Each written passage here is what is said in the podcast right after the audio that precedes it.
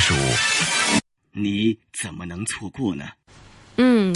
回到节目中呢，现在呢，我们正在接通这个呃中央人民广播电台华夏之声证券大本营的呃凌云老师。呃，在这之前呢，我们先来看一些关于这个呃。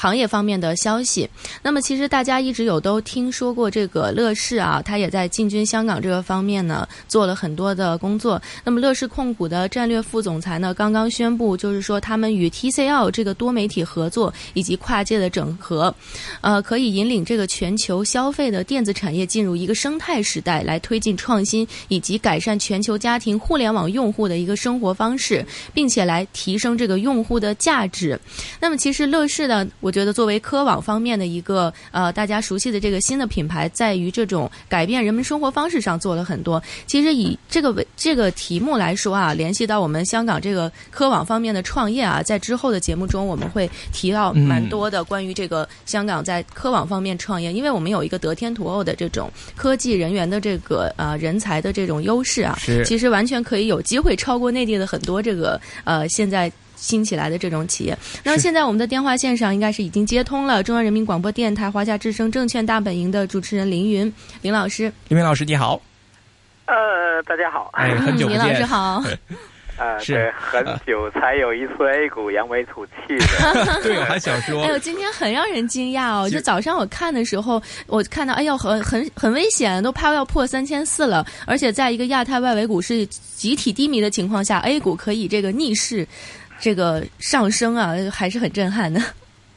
嗯，因为 A 股有自己的神逻辑，我倒是对今天的走势呢是比较的抱以这个期待。我觉得本周呢 A 股出现逆转的可能性是非常非常大的，因为 A 股呢有自己的一个节奏。嗯，您觉得就是说它是呃一是不是可以理解为一旦券商发力，A 股立刻就会就是表现的非常令人这个期待的这样的？呃，那倒不是，我觉得券商券呃那个发力呢，还是因为各种条件的一个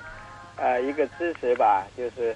因为因为券商的发力呢，我觉得还是呃市场的呃时机成熟啊，这样呢带出来的一个结果。那么最近呢，A 股呢的确是承受了比较大的一个调整的一个压力。首先呢，就来自外围市场上面呢，人民币贬值，美联储要加息，外围市场走势不佳，这样呢给 A 股呢就带来了外部的一个冲击。那从国内的情况来讲呢，大家也都感觉到呢，就是一个是年底呢资金偏紧，第二一个呢是新股的发行，因为呃周五和本周一呢是新股发行的一个高潮了，这是有呃压力的啊一个地方。第三一个呢，我们可以看到呢，整个技术走势上面呢也比较微妙，比如说沪市，呃沪市呢从呃两周以前呢开始调整之后呢，一直处在一种弱势整理当中。呃，技术结构上面的市场呃判断上面的分歧是比较大的。像我呢，我就是觉得呢，在这一代整固之后呢，年底跨年行情一定会展开，因为还有其他的一些理由来支持 A 股的这个行情。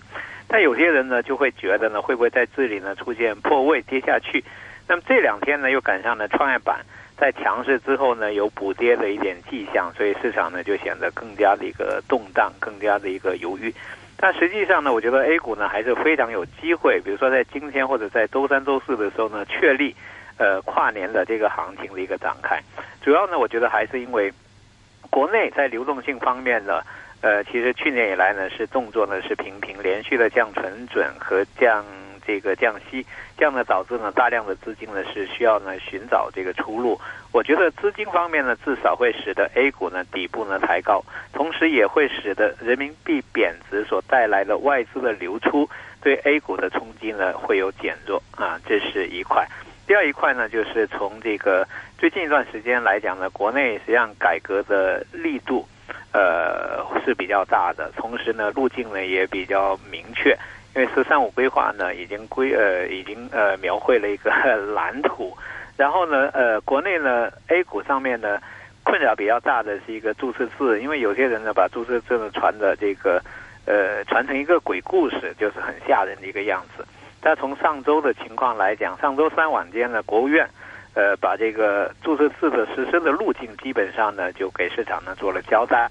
它是要申请啊，由人大呢这个授权，这样呢可以绕过。证券法的修改，就不用等了证券法的一个修改，这是一个提速。但与此同时呢，它会照顾到市场的一个承受力。另外呢，规则的制定呢需要时间，还需要公示，还需要完善修订。呃，排队的企业呢继续排队等等。另外呢，还安排了一个两年的时间来完成呢注册制。所以我觉得这个明朗之后呢，其实 A 股呢最大的一个悬念、最大的一个不确定性、最有想象力的冲击 A 股的估值体系的事件呢，就暂告一段落。这个呢是 A 股可以提供的一个理由。而从本周往后看的话呢，除了周三美联储呢有可能要加息以外，那么好事呢还是比较多的。比如说周三的世界互联网大会，那么这次的规格呢非常高，习近平主席呢是要亲自到场呢要做主旨发言。而这个周末呢极有可能呢中央经济工作会议呢就要召开，而且这个会议还加了城市化的一个会议呢要召开。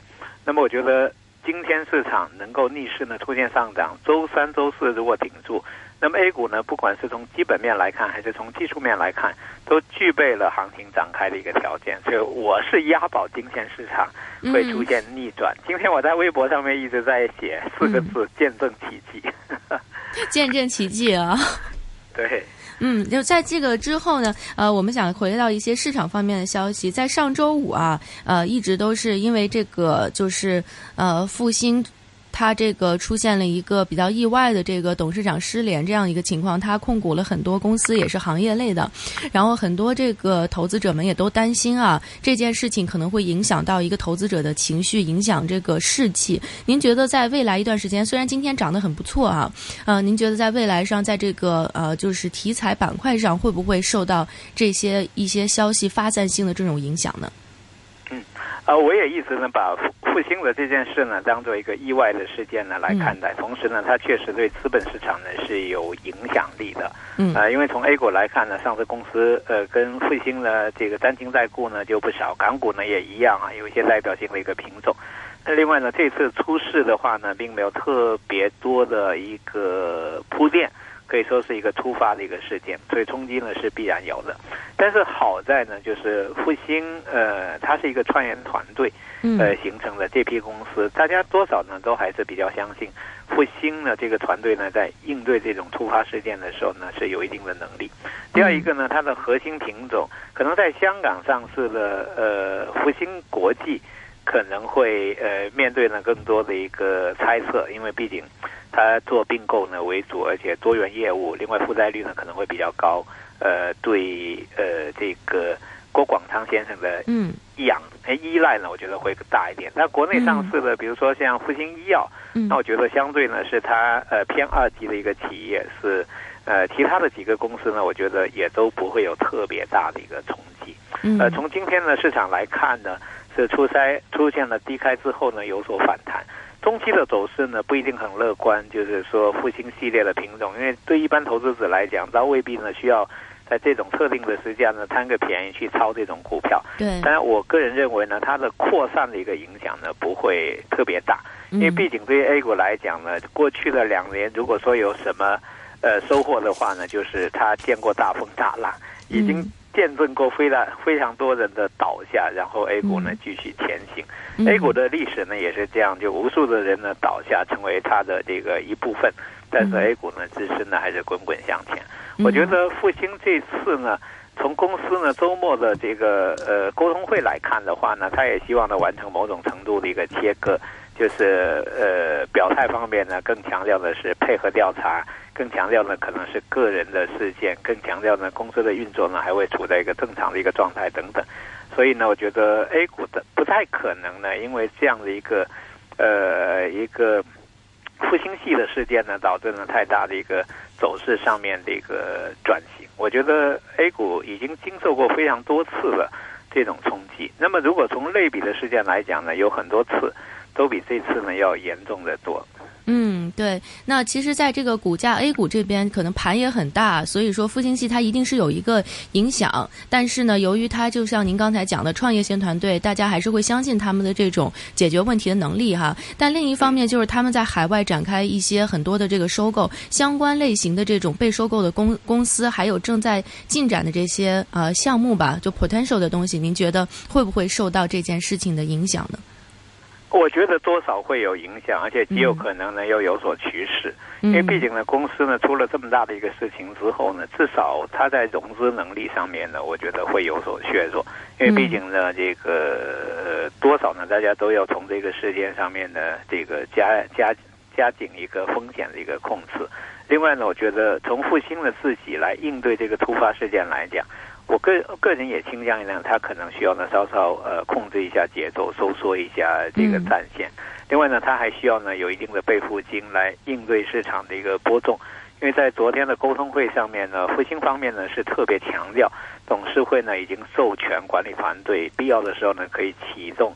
这个增持或者回购这样一个做法，这也是需要呢现金的。所以我觉得在这个阶段呢，可能重要的项目呢，他们还是会尽力。去把它做好，但是一般性的项目呢，估计会有所收缩。另外，有些呢，这个比较难的项目的话呢，我估计也会知难而退。嗯，那我想刚才您提到了这个，在像类似啊，复兴可能只是一个缩影，诸如这样的公司其实有很多，我们能够数出来的也有像大连的万达，然后还有包括像这个呃很多的这个恒大呀这样的公司，在中国有一些龙头的企业，他们都是走的这种。叫做以以以人物为中心的这种创业型的这个团队道路，那么在这样的这个呃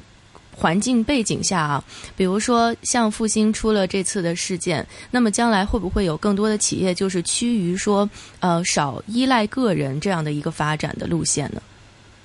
呃，我觉得呃，中国呢这些企业集团的形成呢，是在特定的一个历历史背景之下呢发展起来的。而且早年呢，我们看到发展起来的这些企业集团，很多呢都是他的这个所谓的掌门人呢，是呃时代风 风云人物吧，基本上是这样。然后呢，在某地某个领域里头呢，他都是。呃，一时啊都能够起到呢非常大的一个作用，也自然的就是呃，在它周边呢形成非常多的一个资源。嗯，我觉得这应该是历史的一个产物。那么短期里头呢，完成强硬的一个切割呢，有一定的难度。嗯，但相信呢，多数的这种类型的集团会慢慢呢就是说，让公司呢更具有这个现代经营的那个呃那个格局、那个套路。呃，同时的话呢，他们可能也会需要呢，就是更多的去揣摩或者适应现在呢，整个中国呢在反腐背景之下呢所形成的呃新的一个运行的一个格局。我觉得自身的调整，另外呢要认清时代已经发生了非常大的一个变化。嗯，那您刚才也说到，就是说这个他们在这个融资，像这一类型的公司啊，如果发生这样情况，可能会在融资方面有一些挑战。在昨天的这个他们整个集团出来解答这个呃投资者疑问的时候，呃梁先生梁信军先生他也说，就是说他们会实行这种叫做呃接替制，也在培养新的人，也在呃也在就是说用一些更加更加科学的方法让。来管理整个公司，那您觉得这样会不会对于他们的融资啊，包括一些呃在资金方面的这个市场运作上，能够起到一定呃比较正向的这个作用呢？嗯，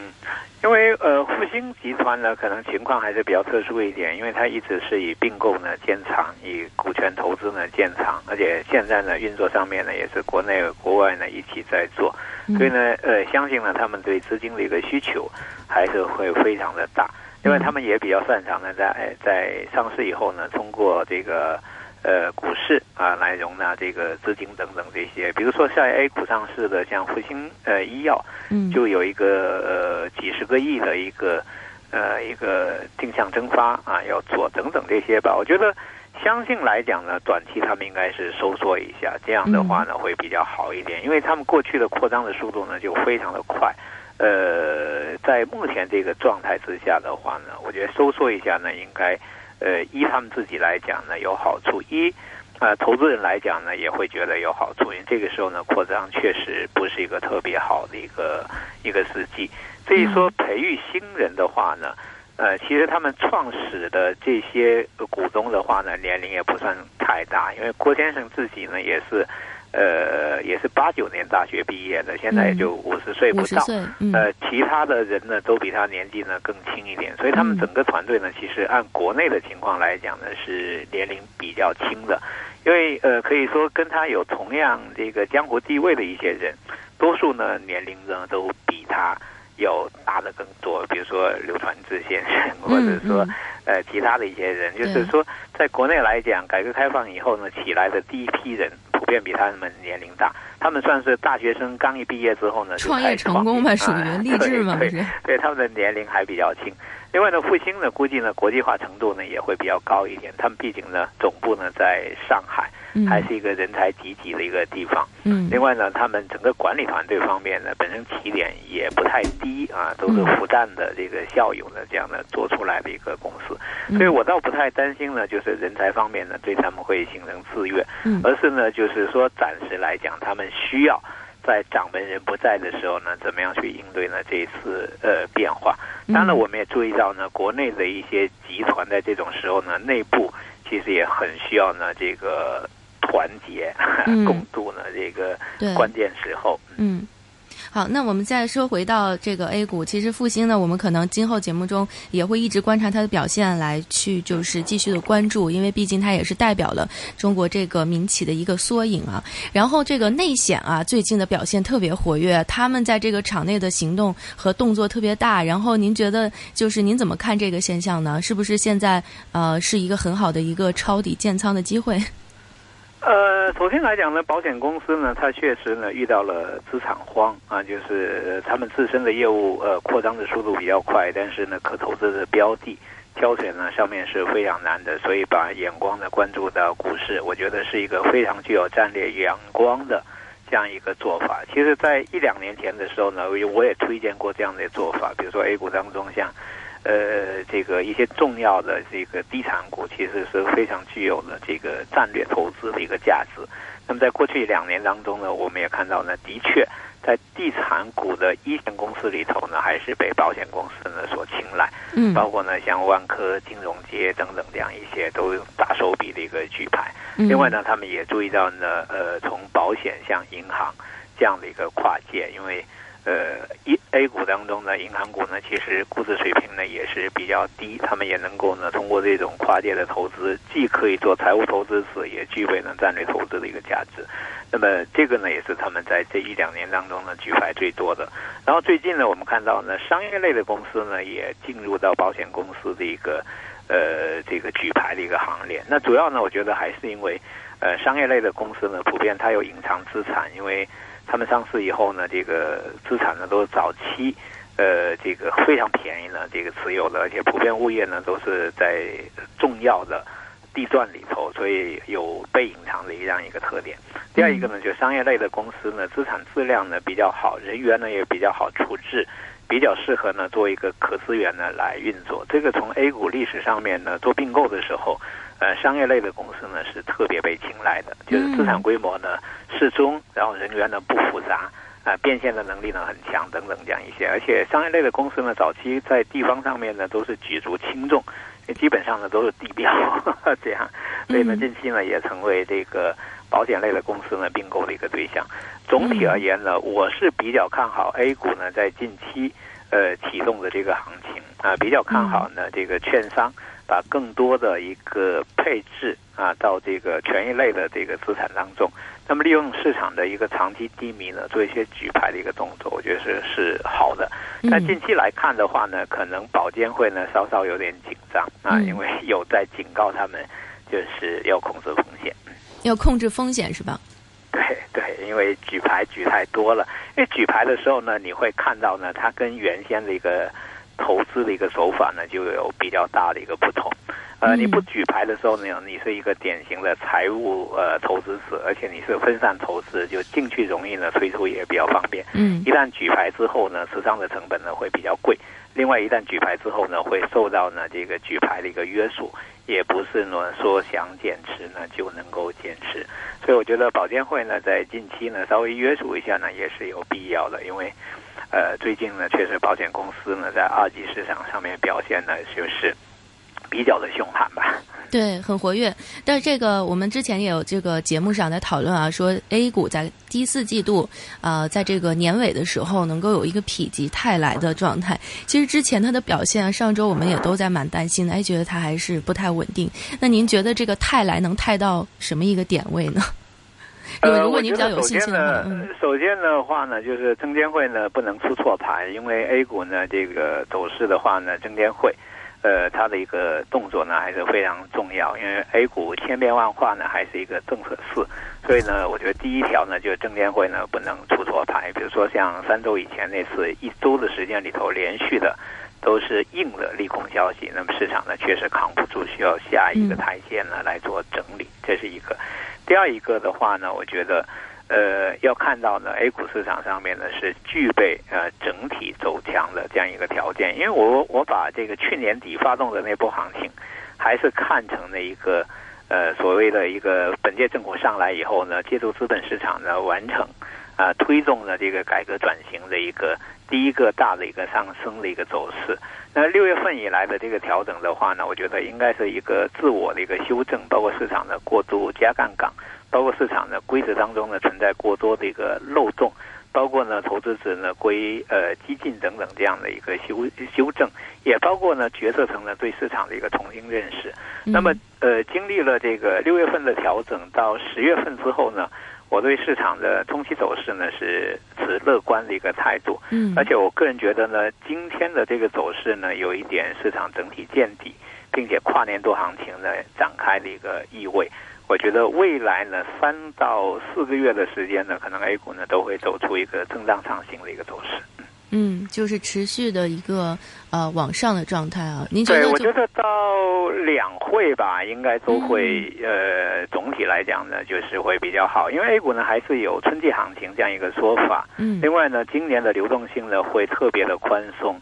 嗯同时呢，今年的政策的驱动，我个人也认为呢会比较的有利啊，因为大家可以看一下呢，呃，周三开始的世界互联网大会，我认为互联网在中国的这个应用呢，极有可能会呃创造了非常多的一个奇迹。对，因为我们有一个人数啊，对中国显然是全球最大的一个互联网国家，有可能呢在原创技术上面呢比美国逊色一点，嗯但是在产业规模上面呢有可能超越美国。嗯，另外呢，中国人呢特别敢想敢干，我觉得在一个现成的技术框架之内呢，呃，各种创新呢还是比较容易呢在中国落地。本届政府呢又非常的重视信息化呢是新四化当中呢排序第二位的，嗯那我觉得这是一块。另外一块呢，就这一轮的改革，我觉得应该是整个改革开放之后的另外一次升级版本，嗯而且这一次呢，调动民众的参与，呃，想象的空间还比较大。但股市呢，估计呢会走得比较稳健一点，因为嗯毕竟呢，在今年呢涨过，也受伤过。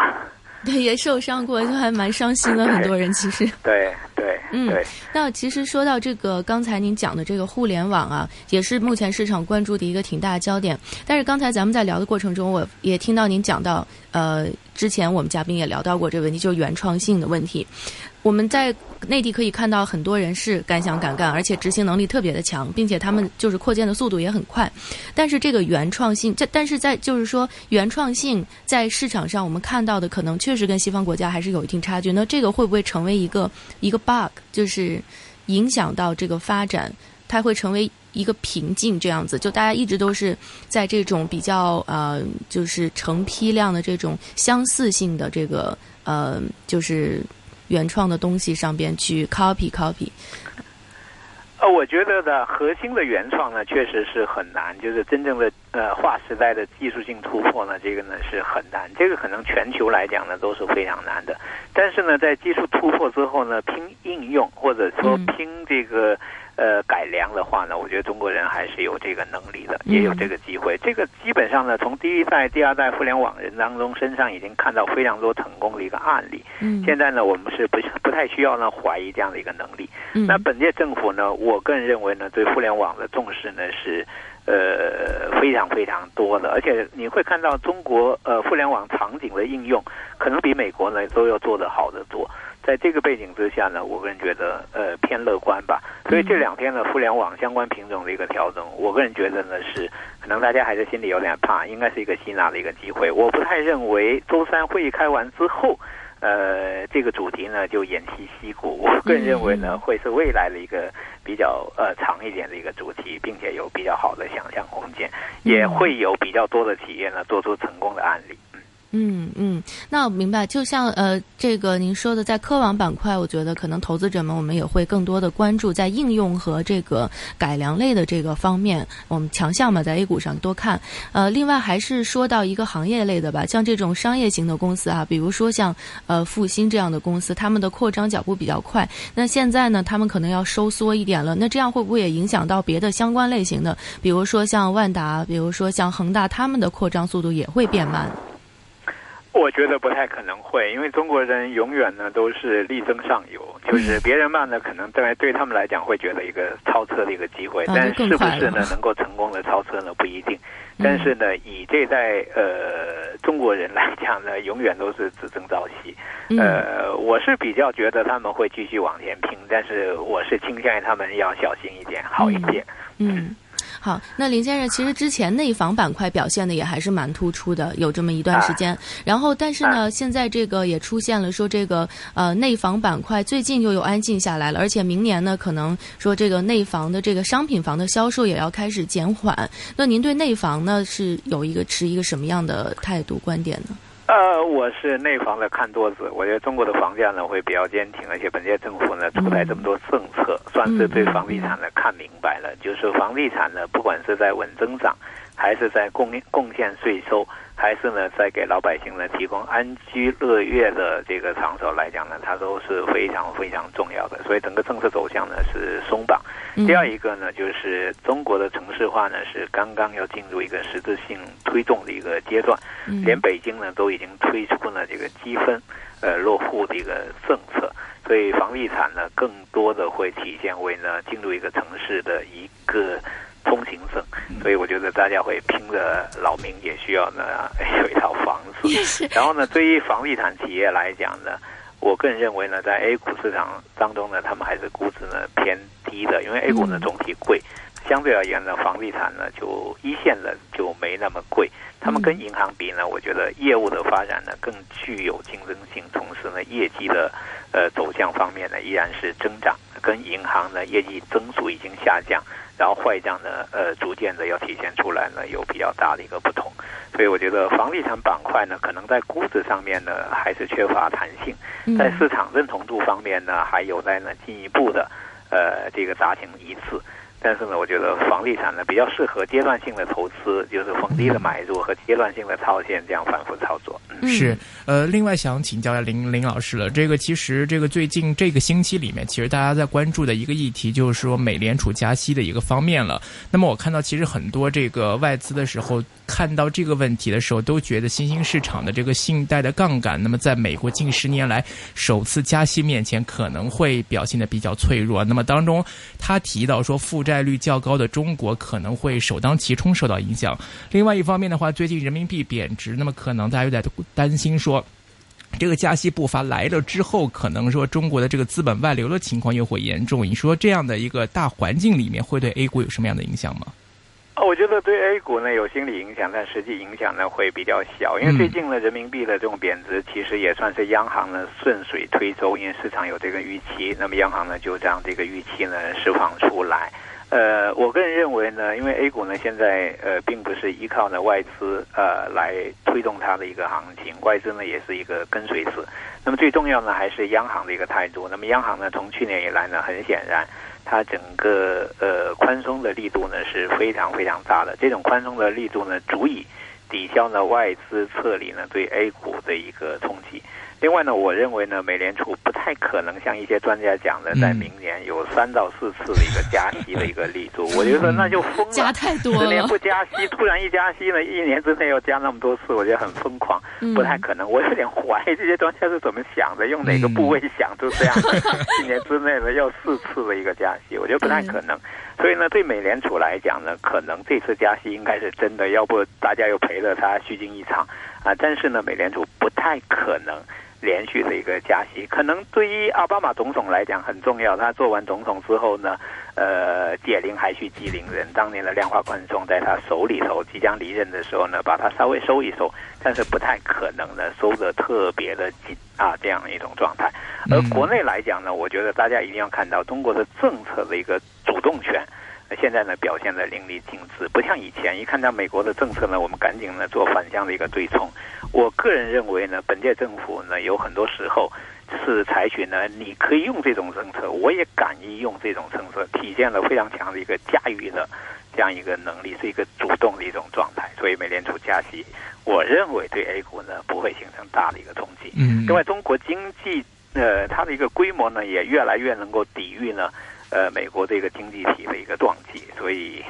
我不太认为会产生连锁反应。是明白，好的，今天非常感谢嗯林老师。那么大家想听林老师的一些最新消息，也可以前去搜索这个呃林老师的微博，然后来了解更多关于林云老师的一些观点和看法。嗯，那么提醒各位，室外温度是二十一度，相对湿度是百分之七十六。在接下来的金钱本色环节呢，我们首先会请到的是胜利证券副总裁也是基金经理杨俊文 Ivan 的出现，解读一下最近的港股。最后的金钱本色会有丰盛金融资产管理组合交易经理卢志威廉的出现，热线电话是一八七二三一三，也建议各位通过 Facebook 的方式留下你们的问题。